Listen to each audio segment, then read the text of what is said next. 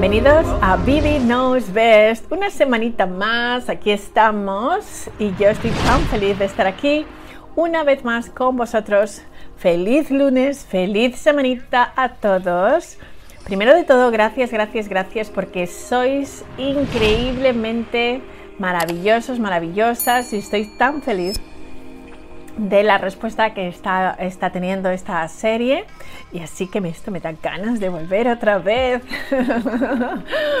y de pensar en más cosas que podemos tratar. Hoy quiero hablar del tema del burnout, de estar quemado. ¿Y por qué? Bueno, pues porque en realidad es un estado en el que podemos llegar absolutamente todos y creo que con todas las situaciones que hemos estado viviendo en estos últimos tiempos, diría que los últimos casi dos años, creo que es importante hablar de qué se siente cuando uno está quemado, cuando está con el síndrome de burnout. Me imagino que creo que en España también se llama burnout, pero si no, estar quemado, eso sí que lo entendemos todos, ¿verdad? Cuando uno ya dice hasta aquí. bueno, pues ah, cuando uno ya está hasta aquí de todo, eso es estar como burnout y estás ya que no, no ves un poco la luz al final del túnel y esta es una sensación que todos hemos estado ahí. Y hay ocasiones en que cuando justo estamos en ese momento que ya hemos conseguido lo que queríamos, que podemos estar sintiéndonos exitosos, pero llegamos a ese punto de no crecimiento, es también una posibilidad de que lleguemos a esa sensación de burnout y de mm, apatía, nada me importa mucho, y que no te sientes del todo bien, estás como confuso, ah, las ideas no, no casan, y esta es una sensación que puede llegar y cómo podemos evitar que llegue es de lo que vamos a hablar y de las cuestiones que también crean el hecho de que lleguemos a un punto de pues estar pues quemaditos, fritos, ¿no? Fritos como unos churros, pues así. Bueno, pues ¿qué ocurre cuando estamos así de fritos? Pues que no nos sentimos bien. Y una de las causas más importantes de esto es el no saber cuándo decir que no y cómo decir que no. ¿Por qué? Porque a veces el caso es que no entendemos eh, que el decir que no no es que no seamos buenas personas o que no nos importen los demás, sino que estamos preservando nuestra salud mental. Simplemente significa eso y no está mal. Entonces, uno que tiene que hacerse una pregunta y es, ¿realmente quiero hacer esto? ¿Quiero embarcarme en este proyecto? ¿Quiero seguir haciéndolo? Y también encontrar el momento para decir el no. A veces vamos procrastinando y pensando que mm, voy a encontrar ese momento perfecto para decir que no. Bueno, pues el momento perfecto es ahora, ya, ahora. Puedes coger el teléfono y decirle a alguien que le habías dicho que sí, pues que no. ¿Y por qué? Bueno, pues tampoco hay que dar muchas explicaciones, más que en este momento no es el momento y punto, es no. Así que el aprender a decir que no y cuándo decir que no, en realidad es una manera de prevenir que lleguemos a ese punto de estar fritos con la vida. Así que bueno, eh, yo creo que todos hemos tenido que aprender a lo largo de la vida, yo desde luego sí que lo he tenido que aprender a decir que no y todavía me cuesta y todavía sigo haciendo ese ejercicio. Pero sí que entiendo que me tengo que escuchar mucho más y de hacerme la pregunta de cómo me siento. ¿Realmente lo quiero hacer? Si dentro de ti es como, mm, mm, then you know. Entonces ya sabes que cuando empiezan estos soniditos dentro de ti es que la cosa es que no. Si realmente queremos hacer algo, sabes que la respuesta es que sí, sí, sí. Cuando dices sí a ciegas, alguien te propone algo y dices sí, sí, me encanta tal, eso ya sabes que sí. Pero cuando estás ahí con la duda, mm, desde mi punto de vista, normalmente suele ser un no encubierto. Así que vamos a escucharnos mucho más y entenderemos. Otra cosa es el estar con gente mm, tóxica y ambientes tóxicos. Esto no es nada bueno y esto nos quema como las patatas fritas. ¿Por qué? Pues lógico, ¿cómo no te va a quemar? Si es que el caso es que te chupan toda la energía, te dejan más seco que la mojama cuando estás dentro de un sitio que todo el mundo se queja, que están como armas en pena, oh Dios. Eso no hay quien lo aguante. Y cuando estás con personas que están todo el día quejándose, sintiéndose mal, sintiéndose víctimas, este ambiente tóxico te lleva directamente a la deriva total de estar muy burnout. De estar muy frito. Así que bueno, vamos a evitar las frituras que no son buenas y em, pues eso, eh, que cuando estés en un ambiente tóxico depende de ti el decir bye bye y de personas que puedes ponerlas, bueno, pues eh, las dejas ahí en barbechito y ya está, que no pasa nada porque en realidad esto es realmente lo mejor que puedes hacer para tu salud mental y para estar bien tú, porque cuando estás bien tú, realmente puedes hacer que todos los de tu alrededor también estén bien. Así que es tu responsabilidad el alejarte de las situaciones que tú consideres tóxicas y cuando estás en un ambiente que lo consideras así, bueno, pues es hora de decir adiós, bye bye. Otra cosa es cuando empezamos a priorizar siempre en, a, los de, o sea, a los demás en, lugar de pensar en nosotros, primero los demás. Bueno, vamos a ver. Hay que ser siempre una buena persona, primero. Y hay que ayudar a los demás, fenomenal. Pero lo que no podemos hacer es siempre poner a los demás primero. Porque no podemos realmente ayudar a nadie si no nos somos capaces de ayudarnos primero a nosotros mismos. Con lo cual, nuestra prioridad siempre, siempre es nosotros. Y cuando nosotros estemos ya bien, entonces podemos poner a los demás después, ¿no? Pero yo creo que la, las relaciones mejores que funcionan son cuando realmente nosotros estamos completos, nos sentimos bien, llenos con nosotros mismos y luego somos capaces de dar toda esa plenitud, toda esa luz a otras personas y eso es lo más bonito que puedes hacer. Otra cosa importante es las personas que siempre están complaciendo a los demás, las con personas complacientes. A todos nos gusta hacer felices a los demás, pero eso también requiere de mucha energía. Porque si todo el día estás complaciendo a los demás y todo el día te estás poniendo esta máscara de mm, todo está bien, no me importa, eh, me estáis eh, ninguneando, pero todo está bien, yo hago lo que vosotros queráis y no sé qué, y estás siempre así, pues en realidad esto no te va a funcionar y un día acabarás quemadito, quemadita. Entonces es importante que tengamos en cuenta que el ser complaciente, hay que ser buena persona, tener buen rollo, pero de lo mejor. Pero cuidado, porque la complacencia y estar un poco sintiéndote que eres una alfombra es otra cosa. ¿eh? Son dos cosas distintas.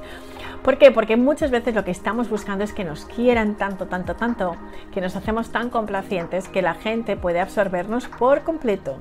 Así que tenemos que entender desde dónde yo estoy siendo complaciente con los demás, ¿no? ¿Desde dónde? Desde el miedo a estar solo, desde que necesito que me quieran porque es, es, una necesidad que tengo, porque quizás es algo de la infancia.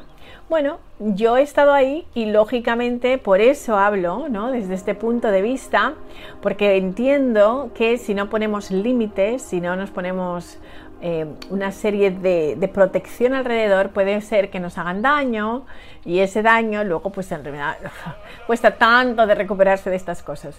Así que bueno, pues esto también crea mucho quemadito y quemadita. Así que bueno, ¿qué otras cosas hacen que lleguemos a ese punto de no puedo más? El síndrome del héroe, de la heroína el síndrome de Superwoman, que yo lo he sufrido durante mucho tiempo, el que yo puedo con todo. Claro que sí, darme más, pero bueno, que yo puedo. Bueno, pues esto es un síndrome que al final también crea que te quemes mucho. ¿Y por qué? Pues porque en realidad no lo tienes que abarcar todo y tampoco te puedes poner esa presión de ser el mejor siempre en todo, de hacerlo todo súper bien, porque no lleva a ninguna parte. También es verdad que nos ponemos eso de que yo puedo con todo y eh, vamos adelante con todo y pensamos que lo que es el multitasking, em, pues que las mujeres además sobre todo somos expertas en decir, sí, sí, yo puedo hacer de todo al mismo tiempo. Bueno, pues al final esto sí que crea mucha eh, depresión y mucho burnout, precisamente porque primero, no lo tenemos que hacer todo. Y segundo, si no lo haces todo bien, está bien, perdónate, sé compasiva contigo misma, contigo mismo y sigue adelante, que no pasa nada. Y lo que no puedas hoy, lo haces mañana, que tampoco se acaba el mundo por eso, ¿ok?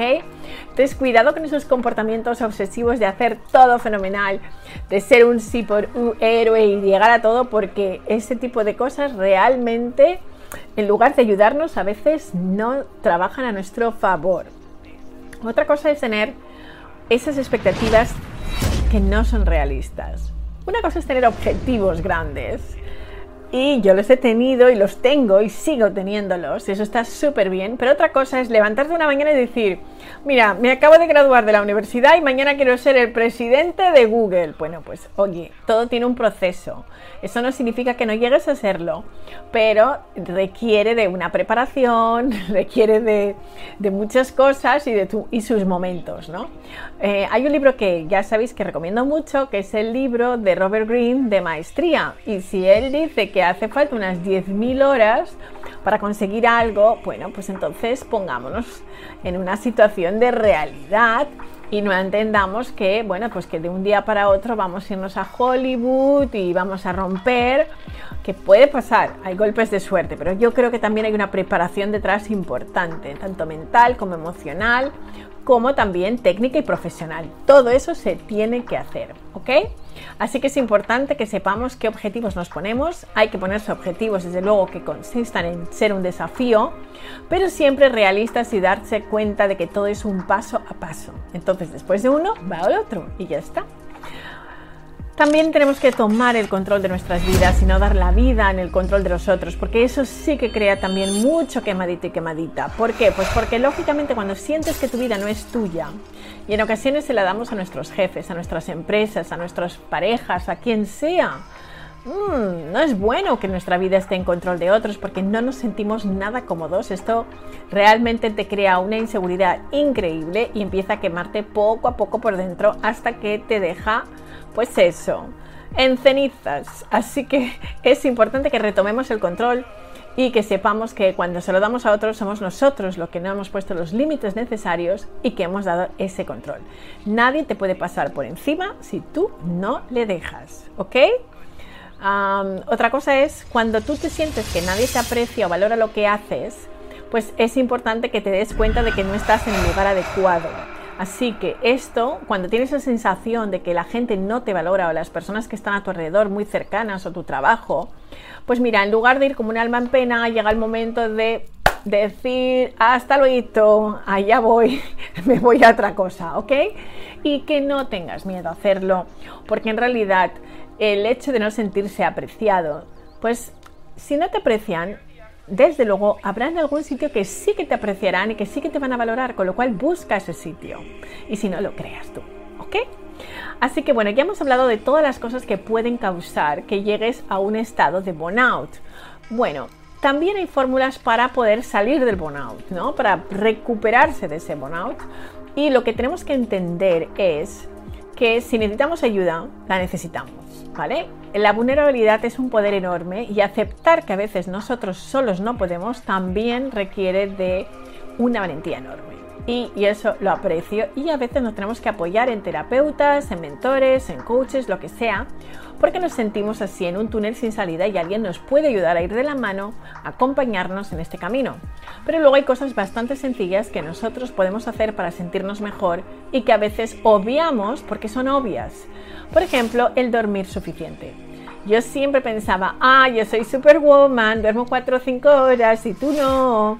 Bueno, pues eso al final no me ha llevado a nada y acabé realmente así quemadita, ¿no me veis? así que bueno, hay que tener cuidado con estas cosas y entender que un ser humano necesita 7 o 8 horas de sueño y eso es buenísimo saberlo. Otra cosa importante es beber agua. Pues mira, yo ahora estoy sequísima y se me ha olvidado beber agua y aquí estoy hablando y hablando y hablando y seca. Pues bueno, eso también puede crear a veces una sensación de estar como espeso, ¿no? Que ya las ideas ni te lleguen. Y hay semanas pues que uno de repente se da cuenta de que no ha bebido suficiente agua y claro que no pilla ni una y estás un poco confuso y te sientes quemado, ¿vale? O sea, eso a veces es a lo que hay que mirar, a la hidratación. Conectar con los demás, porque a veces vivimos como muy desconectados de la gente, porque estamos tan ocupados que no conectamos con los demás y eso tampoco es bueno para nosotros cuando eh, estamos en un momento de, de, muchísima actividad. Ese es el momento en el que tenemos que saber decir, voy a parar y voy a tener una conversación con alguien y ya está. Eso es buenísimo.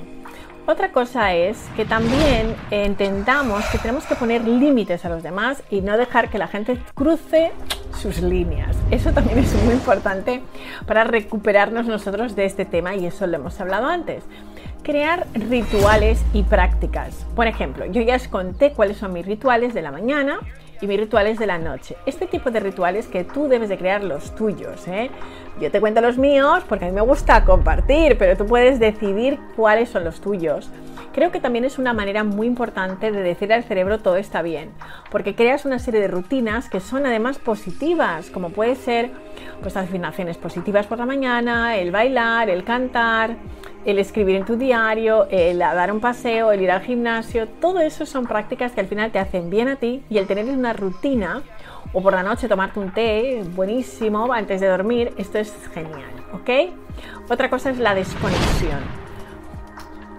Yo aconsejo que cada seis semanas, por lo menos 24 horas de desconexión no está mal. Y si la gente se enfada, porque hay veces que yo desaparezco de las redes y hay gente que me dice, ay, pero no me has puesto un like. Bueno, pues es que no, no, tengo ni el tiempo, a veces ni la energía de estar todo el día. Y sabéis que las redes crean mucha, mucha ansiedad a veces porque quieres llegar a todo, quieres ver a todo el mundo, ponerle like a todo el mundo y quieres a todo el mundo, pero es importante que de vez en cuando, boom, desconectes y digas, oye, no estoy para nadie y me desconecto de las máquinas porque viene muy bien para volver otra vez con más fuerza.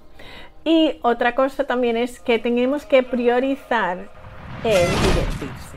Todos sabemos que hay que hacer cosas y el tengo que, esto o nos muchas veces como que nos captura nuestra vida, ¿no? Las cosas que yo tengo que hacer y luego las cosas que yo quiero hacer. Es importante que empecemos a gestionar más lo que yo quiero hacer, lo que me hace feliz, lo que me divierte. Dedicar algo del día a divertirse. Mm, mm, mm. Eso va súper bien. y eso, bueno, son pequeñitas cosas que os cuento, pero que realmente las pequeñas cosas y las más simples a veces son las que mejor funcionan. Así que bueno, esto es todo por hoy. Eh, muchísimas gracias por estar ahí. Yo, como sabéis, os quiero